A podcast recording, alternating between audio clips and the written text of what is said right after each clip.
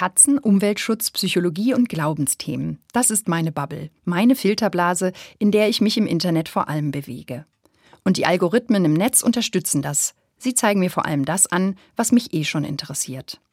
In meiner Filterbubble ist es gemütlich.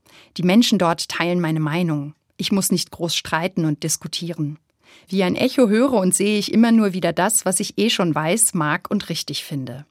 Nur ab und an werde ich gestört. Auf Facebook zum Beispiel, da sind eine Menge Menschen in meiner Freundesliste, auch solche, die ich kaum kenne. Und plötzlich tauchen da unangenehme Postings auf. Populistisch, frauenfeindlich oder rassistisch.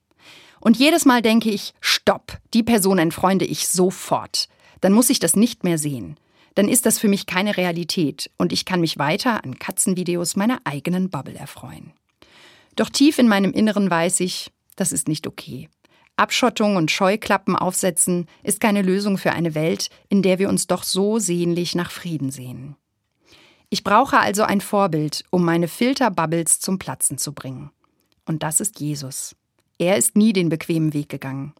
Jesus hat keinen Unterschied zwischen Feind und Freund gemacht, hat respektvoll und auf Augenhöhe zugehört und mit Leuten gegessen und geredet, die ganz anders waren und auch andere Werte vertraten als er. Ich möchte eine Bubble-Crusherin werden. Ich muss allerdings den Mut haben, den anderen in ihre Bubbles zu gucken.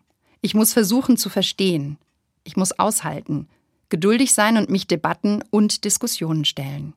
Das ist eine echte Herausforderung. Doch ich nehme sie an.